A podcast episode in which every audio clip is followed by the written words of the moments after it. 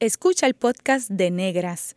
Este programa se emite los viernes a las 3 de la tarde por Radio Universidad de Puerto Rico en el 89.7 FM San Juan y el 88.3 FM Mayagüez. Todo un mundo de música e información. Cadena Radio Universidad de Puerto Rico presenta Negras, producido por Colectivo ILE, un espacio para visibilizar proyectos antirracistas y educar de forma crítica e informada sobre la negritud y la racialización.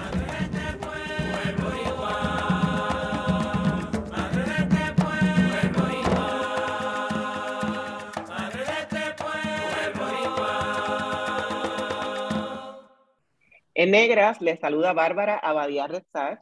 Hoy me acompaña la doctora en artes musicales, soprano y activista afrodominicana, Zuli Inirio. Bienvenida Negra, Zuli, ¿cómo estás? Muy bien, muchísimas gracias por tenerme acá.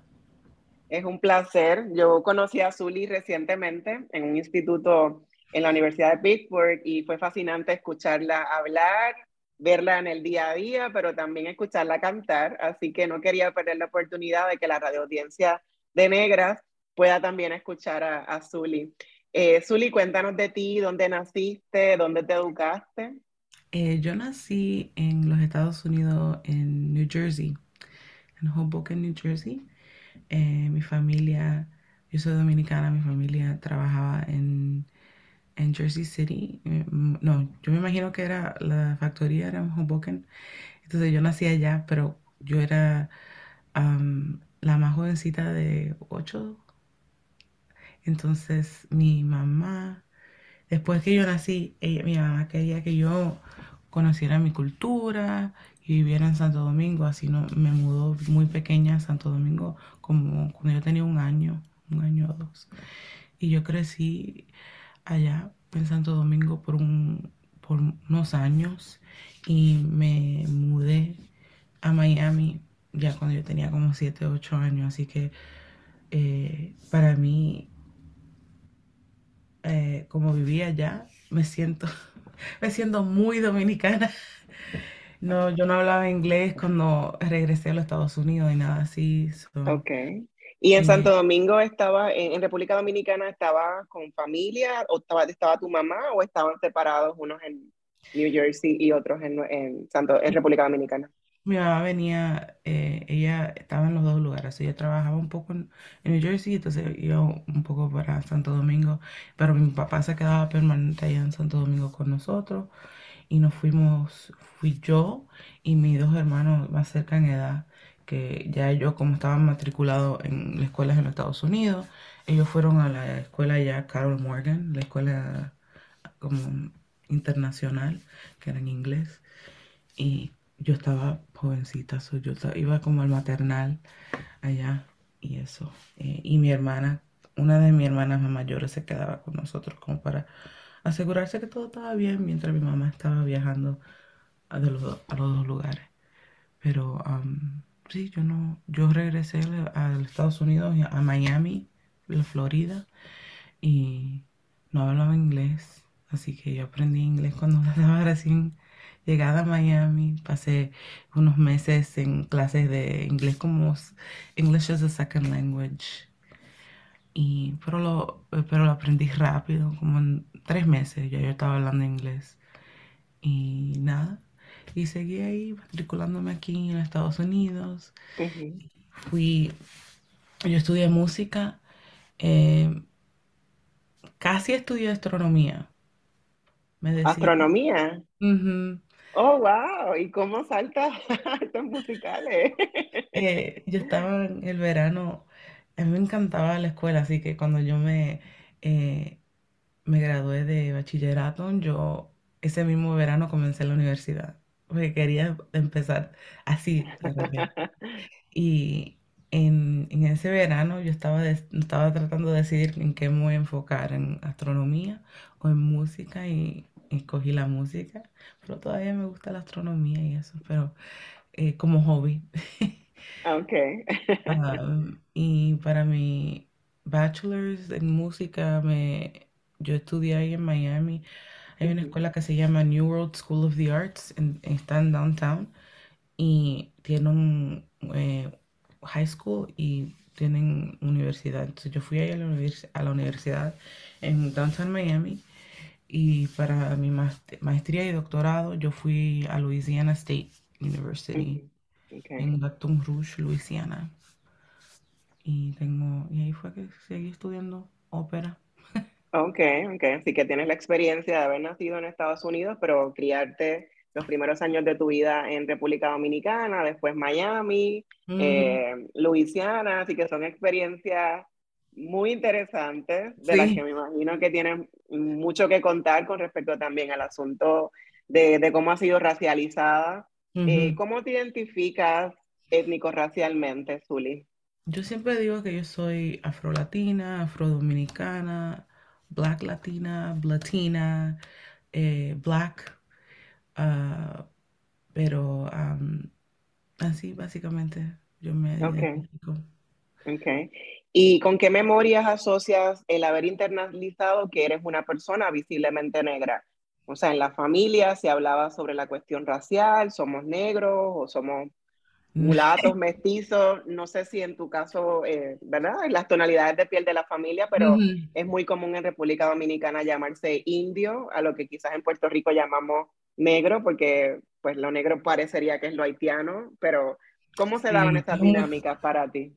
Sí, eso, con los dominicanos, eso es siempre muy complicado, solamente porque hay tanto eh, internalización de esa antinegritud y eso se pasa sin decirlo. Eh, nosotros nunca hablamos de raza así abiertamente en mi familia, pero mi familia entera son toditos, somos de diferentes colores. Yo tengo una hermana que, mi hermana es blanca. y, yo sé que ella, y con cositas así indirectas, yo como que comencé a internalizar que ser negra no era, como, no era bueno. Yo me acuerdo teniendo cinco años y yo veía, me encantaban las novelas chiquitas. yo viendo novelas chiquitas, entonces había una novela que se llamaba Manuela y era una mujer rubia. Y yo digo, ay, bueno, yo quiero verme así. Y yo me acuerdo pensando esas cosas a los cuatro o cinco años. Sí, yo me quería ver rubia, eh, blanca, y por qué yo tengo este color. Y cosas como que, que nos dicen como que, ay, no salga el sol, te vas a poner más negra. me alisaban el pelo chiquitica porque yo tenía el pelo rizo. Eh, y cosas así. Pero yo yo siempre supe que yo era negra, pero como que tenía diferentes, me mandaban diferentes mensajes, lo que significaba. Ok, ok. ¿Y, qué experiencias de, racismo antinegro has sobrevivido, si alguna, que hayas reconocido? Eh, ¿Cómo eres racializada en Estados Unidos, por ejemplo, en Miami o en Luisiana, ahora en, en Pensilvania? De verdad depende del contexto Ok. para mí. Por ejemplo, en, cuando yo estaba pequeña en, la República Dominicana, cuatro o cinco años, yo iba a la, el, ballet nacional a hacer clases de ballet. Yo estaba en el Nutcracker, o sea, yo estaba, bailaba, antes de cantar yo bailaba. Y yo me acuerdo en esas clases con cuatro o cinco años, había una niña dominicana como yo, blanca, que me dijo que no quería jugar conmigo porque yo tenía la encías negra y que yo era negra y yo me parecía a su sirvienta. Con cinco wow, con cinco años. hasta en un espacio, aunque supuestamente las dos tenemos acceso, porque yo estoy ahí, y yo sé que yo tenía acceso porque mi mamá trabajaba en los Estados Unidos, el intercambio eh, monetario estaba bien en ese tiempo. Sí. Yo vivía eh, con algunos privilegios, aunque yo era una persona dominicana negra, tal vez unos privilegios que otras personas no tenían. Y hasta en ese espacio de los cinco años, eh, de repentemente ya me choqué con, oh, tú eres negra, esto es un problema en este espacio. Sí. Wow, qué fuerte, Zuli, tan, tan jovencita. O sea, la realidad es que haciendo este programa y como una mujer visiblemente negra, eh, pues yo he tenido experiencias muy similares a estas que cuentas, pero no, no deja siempre de sorprendernos. O sea, o no sé si es como contradictorio, como que no sorprende, pero a la vez sorprende. Porque hay como, ¿cuántas de nosotras hemos vivido las mismas experiencias? Tú en República Dominicana, yo en Puerto Rico, otras compañeras en otros lugares, ¿verdad? Como una experiencia bastante generalizada para las mujeres negras, ¿no? Eh, y yo insisto, ¿no? Para la gente que dice que, que, no, en nuestros países no hay racismo porque somos una mezcla, eh, en el Caribe hispano, etcétera, pues tú nos confirmas, ¿verdad? Otro ejemplo más de que esa no es la realidad y cómo se asocia la negritud pues con servidumbre. No hay nada malo con ser la sirvienta, pero tú no eres la sirvienta, tú estás en el mismo espacio que esta otra niña y puedes también estar en el elenco del Cascanueces y bailar y cantar y todo lo demás, ¿no? Pero Sí, y no es que ella también, ella aprendió eso. Definitivamente, sí, son cosas que se aprenden, sí. Eh, haciendo como trabajo social, como y estudiando para hacer terapia, eso es, eso los niños absorben y captan lo que está en su alrededor. Exactamente. eso yo lo aprendí en algún lugar. Y ahora como adulto, como adulta, yo lo proceso de esa manera. ¿Sabes? Y, y en, ese, en, ese momento, como que también con ya todo lo que yo había absorbido no, por la televisión, lo que he escuchado, eso también como que recalcó eso que yo estaba absorbiendo también. Y yo creo que por eso ese, mensaje como que eh, se, me entró y, me quedé con eso, como que, ay Dios mío, ya. Sí, sí, sí, sí, sí, porque son como muchos mensajes similares a la vez, que uno no tiene la capacidad a esa edad de, de, reconocer qué está pasando. Y usualmente la reacción es, algo anda mal conmigo, ¿no? porque no me veo como, eh, eh, no, uno no piensa el problema lo tiene la otra persona, que por ignorancia, eh, por lo que ha aprendido, obviamente el racismo no, no, no, no nacemos siendo racistas, sino es un sistema, ¿verdad? Y, que se va reproduciendo, lamentablemente, desde muy temprana edad. Hablando también de, del asunto de las negociaciones, ¿no? Me, me, parece muy importante cómo reconoces de la situación económica que tenían en República Dominicana eh, por el cambio, ¿no? Del dólar al peso dominicano, etcétera. O sea, que, que vivían en una condición de, de privilegio, ¿verdad? en comparación con otras personas negras dominicanas.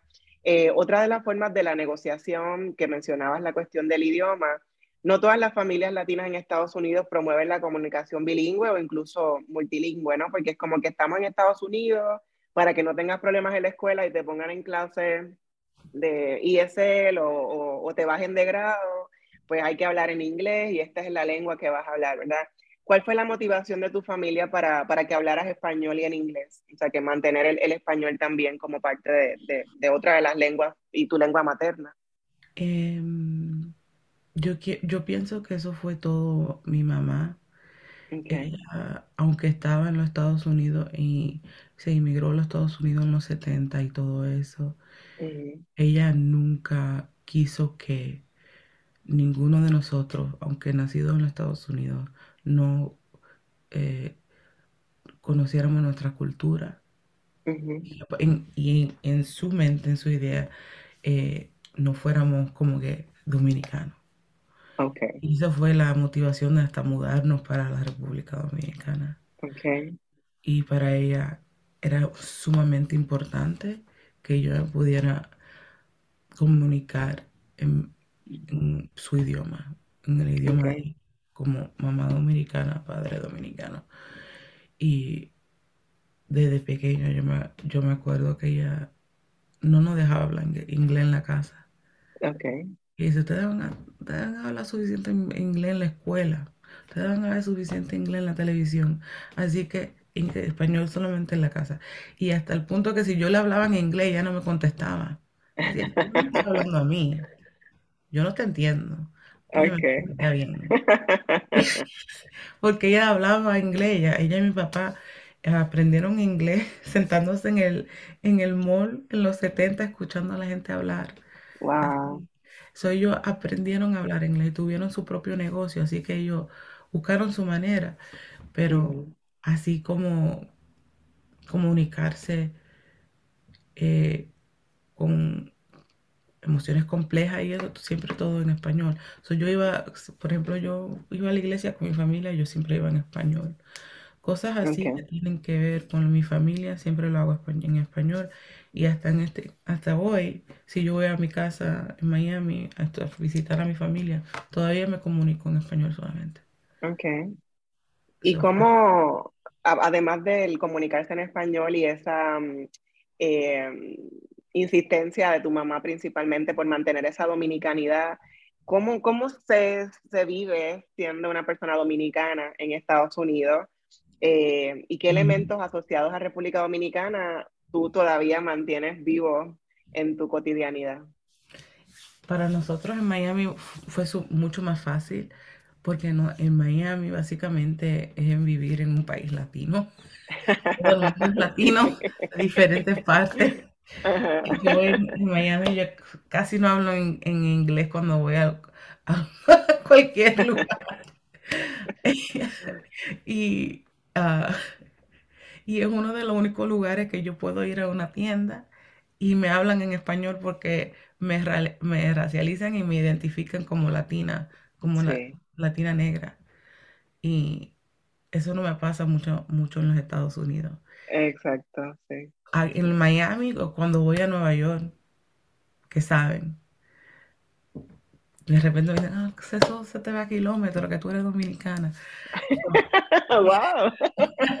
Digo, ok, lo que te digan está bien.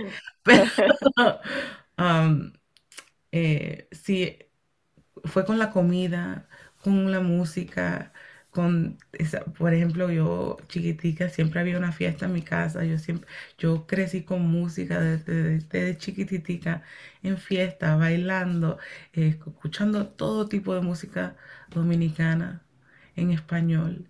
Eh, en Miami siempre era con la comida, la cultura en la casa, siempre, eh, siempre escuchábamos programas de radio dominicano. Salíamos de la iglesia y era escuchando programas de radio dominicano. siempre teniendo el canal dominicano en, el cable para poder verlo con, los domingos, cualquier programa. Siempre estábamos conectados con, nuestra cultura en cualquier manera posible y también conociendo otros dominicanos en Miami y teniendo esa comunidad y nos quedábamos en contacto con nuestras raíces en esa manera. Ok. Y escuchabas toda esa música dominicana en la casa, en la radio, en la televisión. ¿Cómo llegas a la ópera? ¿Cómo se da ese proceso? ¿Qué te atrajo? ¿La música, lo teatral? Sí. Y, cómo se educa? Esa es otra pregunta que te la hago más adelante, pero ¿cómo se educa la voz para ser soprano? Así que, pero nada, dime cómo llegas a la ópera primero.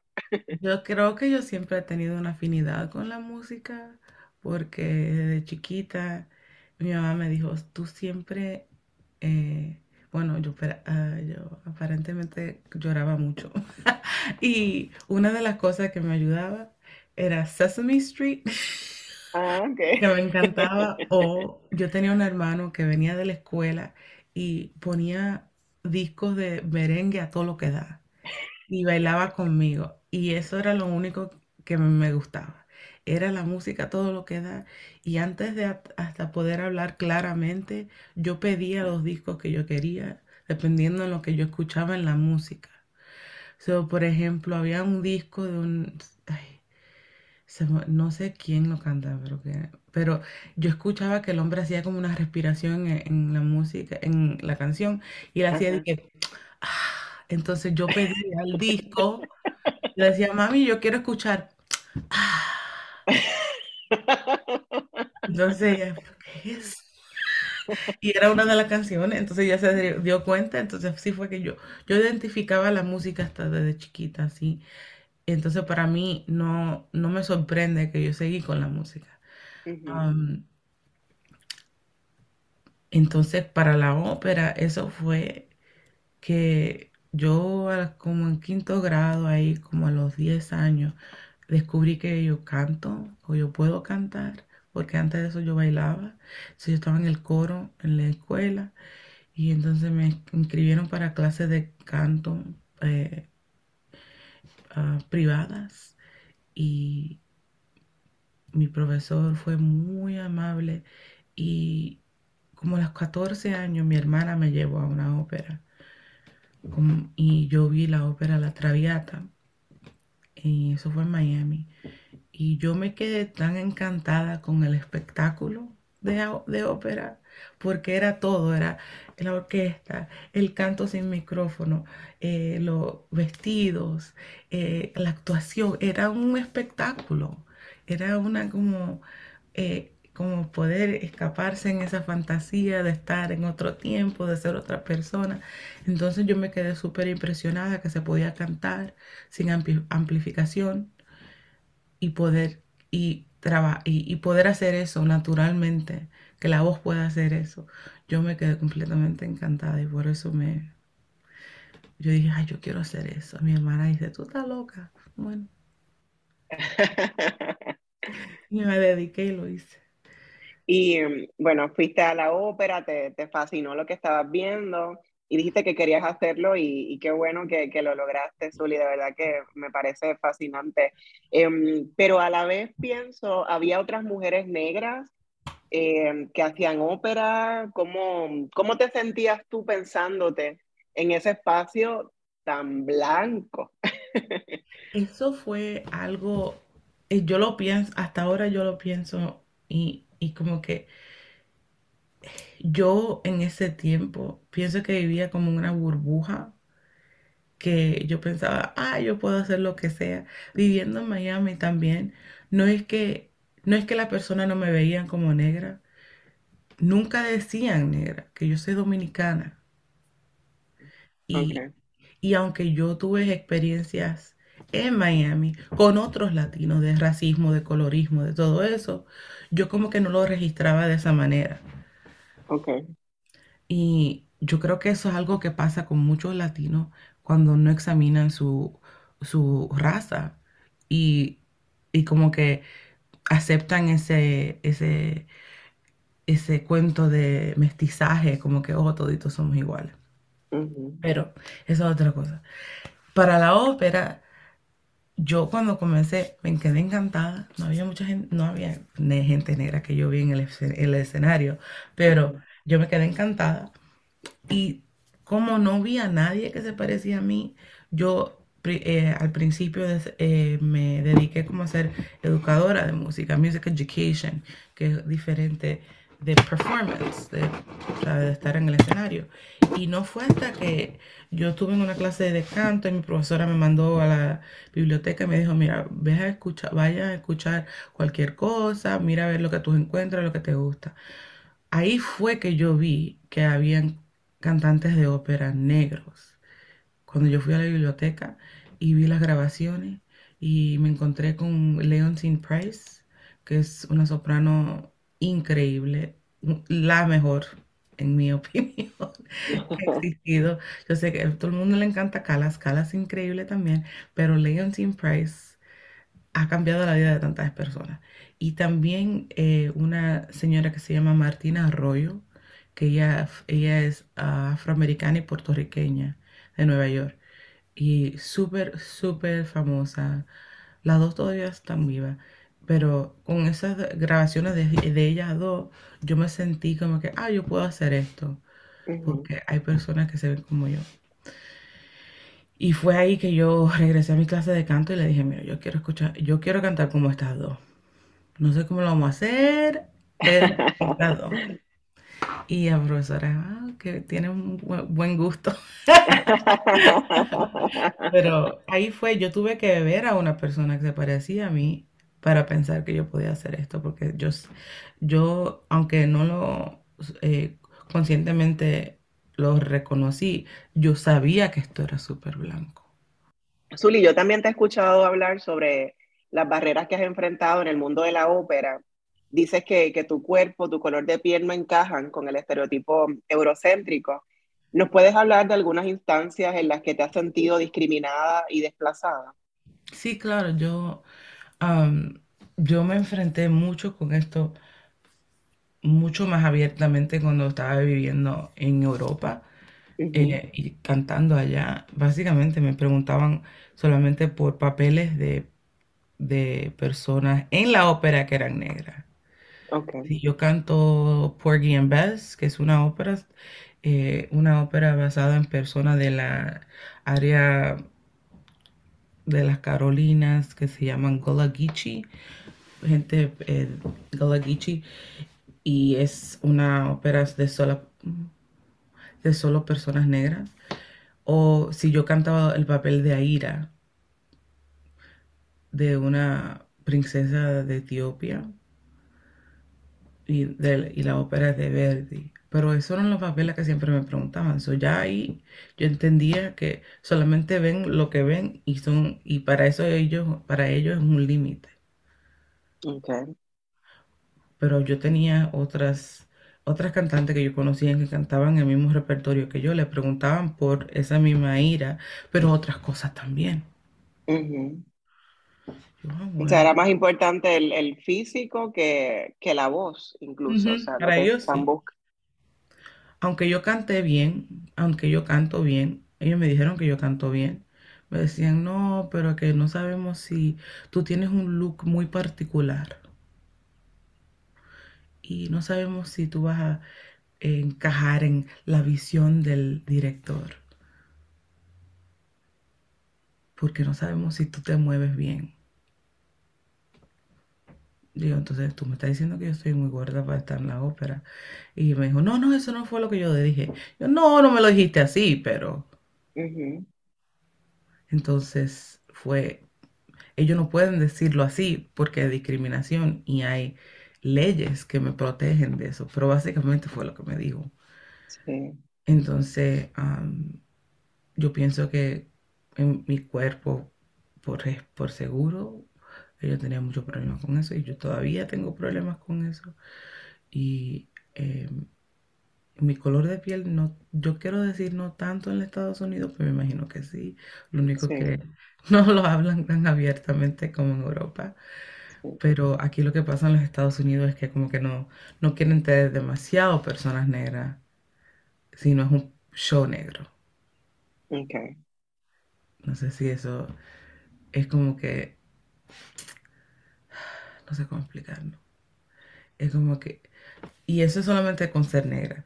Si hablo de la latinidad en ópera, Ujú. a mí nunca me captan como latina en la ópera y nunca me consideran para papeles latinos, porque no me veo, para ellos ser latino es verse como, no sé, Eva Longoria o Sofía Vergara, algo así. Entonces, si como yo no me veo así, no me captan como latina tampoco. Sí. Y si que tienen unos estereotipos bien, o unos prototipos muy cerrados y muy eh, específicos, ¿no? Que, que lamentable, ¿verdad? Porque de la misma forma que a ti te interesó la ópera cuando fuiste en Miami, aunque no te veías representada en términos de, de la fenotipia, ¿verdad? Etcétera, ujú, eh, pero, pero te llamó la atención, ¿no? Con cuántas otras personas también podrían interesarse por ese mundo, eh, no solamente para hacer el performance, para hacer una soprano, etcétera, pero también como público, porque sienten que es algo muy lejano, muy distante, ¿no? Entonces es muy ujú. limitante, eh, pero lamentablemente pues no se dan cuenta de, de, de las limitaciones que, Que, que se crean dentro de la misma industria de la ópera, eh, estableciendo este tipo de, de categorizaciones, que es ser latina o, o a ti porque tienes la piel oscura, pues entonces encajas con lo negro, pero no puedes hacer tal personaje porque no es suficientemente lo que el director quiera representar. ¿Cómo has manejado esas situaciones? O sea, cuando te decían, bueno, pues este papel no, por, porque, por las razones que ellos querían decir, pero que tú sabías cuáles eran. en este, a este- por ejemplo, para, yo me, yo me interesé en la ópera también porque era un género donde se, a donde se suspende la realidad. Yo no sé por qué en la ópera también tenemos que reforzar las, los sistemas de opresión que vivimos. Eso también pasa con el género de sci-fi y fantasía en los libros. Siempre eso, eso lo, lo mismo pasa, pero es otra conversación. Pero si es un género donde se, se hacen diferentes realidades, ¿por qué importa que yo soy negra? Y eso tiene que ver con las personas que están haciendo las decisiones. Y, sí, y, cómo ellos se mueven en este mundo. Usualmente son hombres blancos. Y cómo ellos ven las cosas. Porque siempre estamos eh, en esto, aunque ah, en la sociedad, en ópera, siempre de, nos estamos enfocando en, en qué es lo que es la visión o cómo ven las cosas un hombre blanco. Sí. Entonces eso también pasa en la ópera. Depende de la persona y si ellos y de la persona haciendo esas decisiones. Cuando yo me enfrento con alguien que tú no puedes cantar esto porque tú te ves de esta manera, digo, pero ¿de qué manera se ve, se ve mi voz? Porque si esto no se tiene que ver con canto, si yo puedo cantar en papel, ¿qué importa? Yo estuve en una producción aquí en Pittsburgh recientemente que era, es una historia de una mujer que, eh, vida real, se usó su diario para hacer eh, el libreto y era una mujer eh, sueca que tuvo una vida muy increíble. Y, hicimos una producción completamente negra, con mujeres negras, en contexto negro. Y yo soy la, la primera afro-latina que canta eso. Pero eso fue porque eso fue la visión de las personas eh, que hicieron esa producción. Y dijeron, ok, vamos a tomar esta historia, vamos a hacer y darle, darle la vuelta y ponerlo en un contexto negro, negro y tú hizo mucho sentido, fue muy eh, eh, poderoso, pero no todo el mundo está haciendo cosas así. Exactamente. Y ahora más reciente, las óperas más recientes que se tienen que ver con negritud, que no tiene que ver con negritud latinoamericana, pero sino contexto afroamericano, usualmente tiene que ver con trauma. Ni, ni no, es como que nos, en el contexto que solamente se puede ver la negritud en ópera, es como un contexto que siempre tiene que estar sufriendo. Sí, bien patológico. Zuli, este tema de lo que acabas de mencionar me parece que es importante que lo retomemos en el segundo segmento, así que en breve regresamos con Negras y continuaremos dialogando con la doctora Zuli Nirio sobre ópera y negritud. Sigue en sintonía con Radio Universidad. Está escuchando el podcast de Negras. Este programa se emite los viernes a las 3 de la tarde por Radio Universidad de Puerto Rico en el 89.7 FM San Juan y el 88.3 FM Mayagüez. Todo mundo de música e información. Usted está escuchando Negras inspiradas en las grandezas de nuestras ancestras. Les saluda Bárbara Abadía Ristach. Hoy tengo el placer de conversar con la doctora y soprano afrodominicana Zuli Inirio. Zuli, en las redes sociales manejas tu propia plataforma y buscas crear espacios y darles visibilidad a la comunidad afrolatina, a personas no blancas, con cuerpos diversos. Mencionabas en el segmento anterior la importancia de romper con los estereotipos y con la perpetuación de discursos eh, de privilegio blanco, de, de poder, Em, y que es bien raro ver en la ópera, a pesar de que es un género que busca romper con la cotidianidad y las realidades impuestas, es difícil ver como el black joy, como la alegría negra. Y cuando se presentan óperas que tienen que ver con personas negras, están vinculadas al trauma, al dolor, se patologiza la experiencia de, la, de las personas negras cómo tu proyecto eh, como mujer negra, black latina, eh, soprano, es un proyecto para mí muy político, inclusive de colonial y antirracista. ¿Cómo, cómo llegas a, a, a eso, no? Y también tienes, eres la fundadora de Afro Latinx Song and Opera Project. Cuéntanos de estas iniciativas y de cómo tú has tenido que imponer la forma en la que quieres manejar tus plataformas para romper, ¿verdad?, con lo que has tenido que sobrevivir en otros escenarios. Ah, sí. Wow. Um, yo básicamente yo cuando yo me mudé, yo me mudé a Europa por unos cuatro años a cantar y esa experiencia para mí, yo digo, yo siempre digo que me radicaliza, me, me radicalización, Sí, te puso bien radical ahí. Sí, eh, radicalized me. Eh, ¿En qué parte de Europa? Perdona que te interrumpa. Yo viví en Alemania. En Alemania. Yo canté por todos los lados. Yo canté en diferentes lugares en Italia, en, Alemania, en Ucrania, en Londres yo canté en un concurso también, Francia, por todos los lados, pero siempre me encontraba con la misma cosa. yo pienso que esa experiencia de, las personas que no me entendían mi existencia, como que no fue completamente captada casi nunca. Cuando regresé a los Estados Unidos, yo llegué a un punto que estaba recién llegada, con audiciones, todo eso. Después vino un COVID, todo eso se me desapareció. yo tuve mucho tiempo para pensar qué es lo que voy a hacer en música, qué es lo que quiero hacer, punto. Um, y ahí fue que yo reflexioné muchísimo y me, y me quedé como que, ok, me gusta la ópera, me encanta cantar esta música, pero yo nunca me veo representada en esta música. Y yo he pasado tanto tiempo tratando de conformarme a un género y a una caja y a un, a, un espacio que, que nunca pensaba que alguien como yo iba a estar en ese espacio. ¿Cómo yo puedo? Yo, yo voy a tener que hacer mi propio espacio en este espacio. Yo voy a tener que romper las reglas para poder estar en este espacio completamente y que me capten completamente.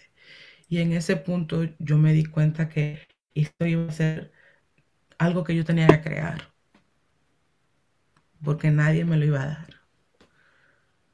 Nadie iba a decir, oh, Zully, eh, here you go you're Afro-Latina, we understand this. Nadie lo iba a hacer. So, yo me, yo me acordaba que cuando yo hice mi, mi doctorado, yo tuve uno de los recitales que yo hice, que nunca se, nunca se había hecho en, en Louisiana State University, era que yo hice un recital de toda música en español. De Latinoamérica, yo creo que hice canciones de España, de eso, española, pero eso nunca se había hecho. Y en eso yo estaba buscando música que eh, específicamente latinoamericana que se tratara de afrolatinidad. Y yo no encontré nada, lo único que encontré fue esa pieza, cinco canciones negras eh, by Xavier Montsalvage, que era el compositor catalán, pero tomó música, eh, poesías afrocubanas, casi todas eran afrocubanas, algunas que no. Y, pero toditas tienen que ver con negritud en el contexto latinoamericano, en el contexto cubano. Entonces, en esas canciones yo me sentí um, más representada, pero después, años después, cuando ahora estoy en cover y eso, eh, y tuve tiempo para reflexionar, ahí fue que yo me di cuenta, yo, eh, tiene que haber más, tiene que haber más, y si no hay más, tengo que comisionar más. Y ahí fue que yo comencé mi Afro Latinx Song and Opera Project, que al principio era solamente un proyecto de comisiones para que los mismos afro-latinos pudieran eh, expresar sus historias de su punto de vista, no de un punto de vista de colonizador, no un punto de vista blanco. Tenemos que decir nuestras historias y eh, diseminar nuestras historias nosotros mismos. Entonces, yo comencé ese proyecto, apliqué para una, beca aquí, me la dieron, y ahí comencé con eso. En ese mismo proyecto, ahí comencé también a buscar música eh, históricamente, porque ahí también en eso, nosotros siempre existimos, no sé por qué no somos parte de la historia de música. Y ahí fue que yo encontré la música más históricamente, que hay afro-latino escribiendo música clásica, pero que no son parte de, ¿cómo se dice? Decimos el canon, nos incluyen. Yo debo saber, porque, en mi opinión, yo debo saber por qué las poesías de Nicolás Guillén son tan populares que muchísimos compositores de Latinoamérica la están eh, poniendo en música a la misma vez. Yo no sé nada de eso, pero sé de todos los compositores que estaban jangueando junto en París en yo no sé cuánto. ahí tuve que examinar quién es que está en control de las cosas que yo estoy aprendiendo y que, quién decide qué es lo que es importante y quién no. Y yo, yo pienso que mi proyecto es muy Em, es también activism en ópera.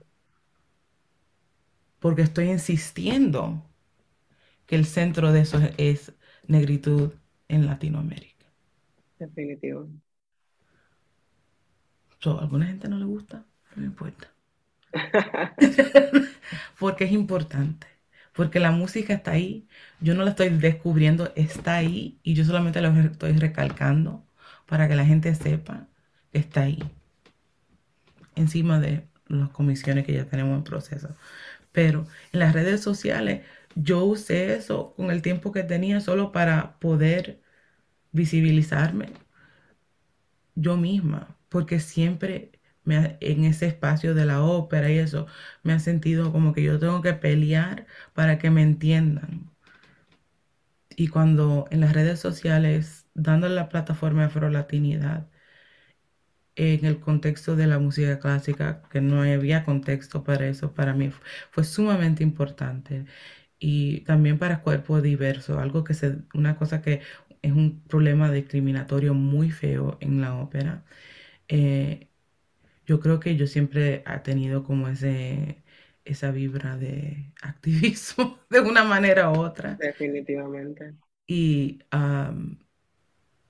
yo ¿sabes? Yo uso mi plataforma de esa manera, pero también yo la, por ejemplo, si eh, no me siento, yo siempre me, preocupo de mi salud mental, soy así es mucho, yo tomo mis breaks y eso, pero me siento muy conforme en hacer eso. Al principio me dio mucho miedo, pero lo hice porque también me afirma a mí como persona que está en un cuerpo diverso, una persona que es visiblemente negra y que es, latina y que está en un espacio muy, muy blanco, eurocéntrico. Y ahora en este, ya yo estoy al punto que yo no puedo hacer nada si yo no tengo el espacio de ser yo misma completamente. Yo no me puedo comprometer más. Ya yo lo hice demasiado. Y eso alguna vez me cuesta trabajos. Y cantar, sí, pero prefiero eso que tener que reducirme. Claro. Así que ha sido un camino, tú eres una mujer joven, pero igual ha sido un camino largo de darte cuenta que ya estás en un momento en el que cantas lo que quieres cantar y haces lo que quieres hacer. Porque no solamente y ver la ópera, como dices, ¿no? Como un espacio de, activismo, como un espacio político de visibilización, un espacio revolucionario, un espacio de colonial, antirracista, eh, en contra de, todas las violencias como, como mujer, etcétera. Y mm, hablabas del proyecto como con comisiones, ¿no? Entonces, ¿cómo, cómo opera eso? ¿Cómo, eh, ¿Quién comisiona? ¿Están buscando nuevos contenidos, bueno, nuevos contenidos para añadir al repertorio de la ópera, no que sean nuevos, porque ya existen muchas, muchas historias, muchas canciones, etcétera. ¿Cómo, ¿Cómo se hace ese proceso de selección de qué es lo que quieren incorporar en su repertorio como, como un proyecto afro-latino o black latino? En este proyecto, las comisiones básicamente es eh, crear o poner las historias afrolatinas en música y en, estructuras de ópera. Y se, se escoge de cual, si alguien me viene con una idea, me manda un email, yo hablo con ellos, ¿sabes? buscamos la manera de trabajar juntos. Yo siempre busco, yo siempre estoy escribiendo para recibir becas, para poder comisionar y pagar a las personas y para montar cualquier cosa y para programarla. Eh, yo algunas veces eh, mando los emails yo misma y digo, hola, yo soy Zuli, me tengo este proyecto, me encanta tu poesía, podemos eh, explorar si quieres ponerla en este contexto de música clásica y, y algunas personas que me, que me han escrito y me han dicho que sí, que les gustaría, entonces ahí comenzamos como en esa, en esa comisión. Yo siempre estoy abierta a que las personas me escriban, si ellos tienen algo que quieren o quieren colaborar. Yo también colaboro con compositores eh, negros diaspóricos, porque eh, ser negro es ser negro y, para mí lo más importante es que las personas negras tengan eh, no sé cómo decirlo en español, ownership. Em, como adueñarse, adueñarse de, su, de, sus historias. sí, sí, que puedan asumirlas como propias, ¿no? Sí, y que, y que la, eh, y la pongamos afuera en esa misma manera. Lo que pasa mucho en ópera, eh, por ejemplo, yo siempre digo, la, la ópera Porgy and Bess es la idea de dos hombres blancos lo que esa de lo que esa comunidad es. La historia de West Side Story que tienen a los puertorriqueños es un hombre blanco eh, imaginándose lo que son puertorriqueños en Nueva York. Porque no tenían, no son dueños de, de, de, de, la manera que lo, eh, lo depictan en esas historias. Sí. Y super, sumamente importante para mí que los afro-latinos tengan eh, sean los dueños de sus propias historias cuando las estén diseminando. Wow, eso es súper importante, Sueli. Cuando mi madre lleva un sorbete de fresa por sombrero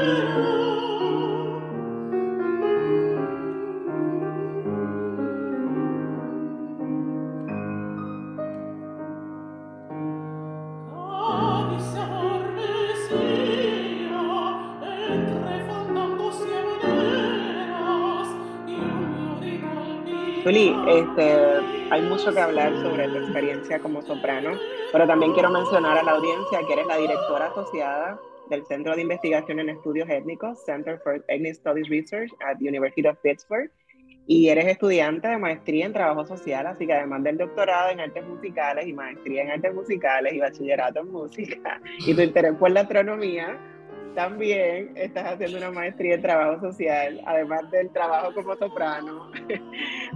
¿Cómo combinas todos estos roles? ¿Cómo llegas a la Universidad de Pittsburgh a ser la directora asociada de un centro tan importante como el, el CESR de UP? Yo, bueno, lo del trabajo social, eso salió de todas las reflexiones eh, que yo tuve durante la cuarentena y del trabajo de activismo que yo hice en las redes sociales y del trabajo que yo hice de educarme de los sistemas en, que yo vivo, los sistemas opresivos que, causaron las experiencias que yo tuve. Y, también que mi, mi meta, yo quiero decir, mi meta big picture es ayudar a mi comunidad con cualquier talento que yo tenga y con cualquier talento o, o cualquier cosa que yo pueda aprender para ayudar. Entonces eso se ve de muchas maneras. Entonces, por mí, ok, yo soy cantante, ¿qué voy a hacer con eso? Yo puedo hacer mucho con eso. Y yo soy, no solamente soy cantante, yo soy, eh, eh, yo investigo, históricamente la música. Yo tengo ese, esa, me entrenaron de esa manera. Soy por eso yo hice mi proyecto de Afro, de Afro Latinx Song and Opera Project. Con el trabajo social, ahí yo me enfoco en la salud mental de las personas que yo trabajo y para mí la salud mental eh, de las personas afrolatinos, de las personas que son artistas, que están en espacios que eh, usualmente agresivos, eh, sumamente importante que su salud mental, que tengan alguien que lo apoye, que lo entienda. Y también en el trabajo social yo me enfoco en, la, en los efectos de, de ser racializado y eso cómo lo afectan los afrolatinos en Estados Unidos de cómo son racializados y los efectos que tiene eso en los Estados Unidos y también la experiencia de microaggressions y todo eso. Entonces, ¿cómo relato eso con Ethnic Studies y música? Um, yo pienso que con Ethnic Studies, para mí, yo, yo veo a Ethnic Studies y el trabajo social mano a mano para mí, porque yo estudio cómo las personas existen en sistemas. Y con el Ethnic Studies, yo, ahí yo estoy viendo de la misma manera, cómo esas personas existen en esos sistemas y el tipo de vida que tienen. Y con la música y trabajo social yo me enfoco en cómo los artes creativos pueden ayudar en la salud mental de las personas que yo trato usualmente en trabajo social yo tengo internships, yo, yo trabajo con personas haciendo terapia en grupo, terapia individual. Yo usualmente hago em, cosas que tienen que ver con música, con arte, para ayudar con lidiar con trauma. Y me encuentro que eso algunas veces es un vehículo que mucho más accesible que hablar, porque algunas personas es, eh, es, muy difícil hablar algunas cosas y los artes creativos abren algunas puertas que tal vez hablar no puede y trae em, un poco de paz eh, y alivia el estrés y la ansiedad, así que para mí todo eso está muy conectado y también en la música, el tipo de trabajo que yo hago con música clásica es más estudio étnico que cualquier otra cosa. Sí, está todo combinado ahí, la parte académica con lo teórico, pero también lo práctico, ¿no? En, en Ethnic Studies, estudios étnicos, el trabajo que haces desde mm, eh, con la ópera de investigación histórica, pero también ponerlo en práctica a través de la vocalización, de, de, cantar, etcétera. Em, y con el trabajo social también pues llevarlo a la práctica, ¿no? Lo que uno está investigando, eh, pero ver entonces los casos em, de persona a persona y buscar soluciones eh, para atenderlo. Así que, que sí, todo está conectado, pero es un mundo de trabajo. Sí, es súper... Yo algunas veces me siento que estoy como en diferentes de compartimentos así, pero, e, un, buen ejemplo de cómo yo pongo todo eso junto es que yo, yo trabajo con una organización aquí en Pittsburgh que se llama Arise y ellos, y ellos tienen programación y, y, eh, y programas para ah, jóvenes que son de familias inmigrantes o refugiadas aquí en Pittsburgh. So, para ellos yo trabajé con un grupo de, niñas de esas familias y esas diferentes eh, culturas y hice un programa donde hicimos una clase de canto y también en esa clase de canto hacíamos proyectos que se lidiaban con el autoestima y cómo empoderarlas. Y en ese espacio yo pude eh, como combinar todas esas cosas que yo hago para poder servirle a ella y que al que puedan hacer algo que les guste. Y sí, para mí fue muy poderoso hacer eso y, también me encantó que yo, yo le, cuando me vieron cantar en YouTube y eso. ya le encantan eso, esas cosas. Pero... es famosa. Mis estudiantes alguna vez dicen, mi profesora es famosa porque está en YouTube, porque no entienden cómo funciona YouTube. Pero sí, cada vez estás más visible y eres, eres, famosa, Zuli, ¿no? Modestia aparte. Zuli, ¿con qué sueñas? Ay, yo sueño de poder, de poder existir tranquila, pero yo sueño con que este proyecto, el proyecto mío de música y los proyectos que he llevado en estudios étnicos, eh, étnicos y eso, yo sueño que todas esas cosas le hagan la vida más fácil a los, a lo que vienen después de mí. Yo lo hago para que las personas, por ejemplo, en ópera, que sean afro-latinos, sepan, ah, mira, yo tengo aquí, yo puedo, yo existo. Porque hay personas, personas antes de mí que hicieron esto. Y hay compositores que son de esta identidad. Y hay esto, que tengan una voz en eso. Eh, lo que yo sueño es que mi comunidad eh, tenga paz y descanso y que su salud mental esté lo mejor que puede ser, puede estar en estos sistemas. Sí.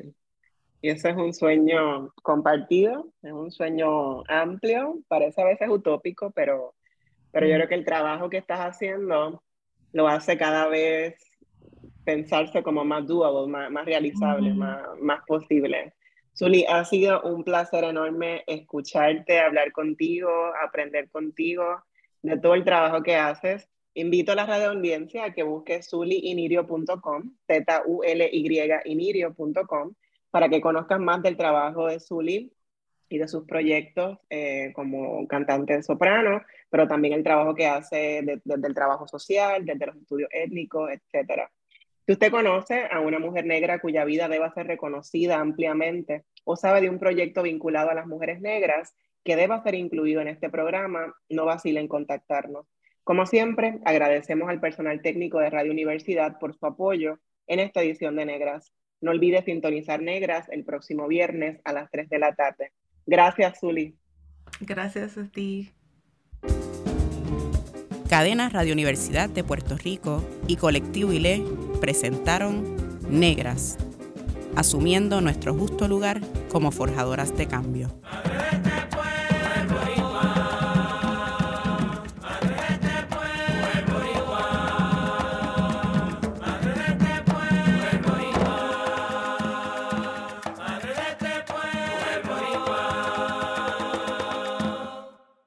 Le invitamos a que nos sintonice los viernes a las 3 de la tarde por Radio Universidad de Puerto Rico en el 89.7 FM San Juan y el 88.3 FM Mayagüez. Todo un mundo de música e información.